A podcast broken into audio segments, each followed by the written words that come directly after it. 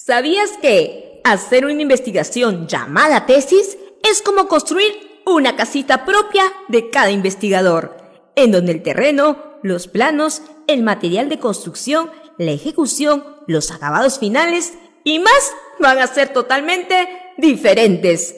Por tal razón, no todas las investigaciones van a ser iguales.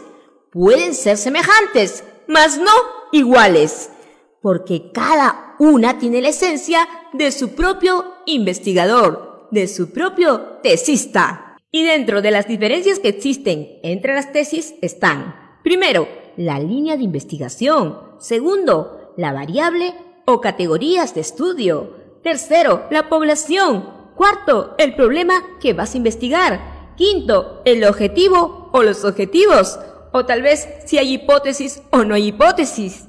Sexto, las matrices de consistencia o de operacionalización de variables. Y muchos otros aspectos más, porque todos los tesistas e investigadores buscamos construir nuestra propia casa, nuestro propio estudio, nuestra propia tesis. Y no todos son iguales, ¿o sí? Ah, pero eso no es todo. Y si quieres que te revele más secretitos para tu tesis, entonces te invito a darle un like a este consejo, a compartirlo y seguirnos en todas las redes sociales como tesis, asesoría y capacitación para caminar todos con amor juntos hacia el éxito.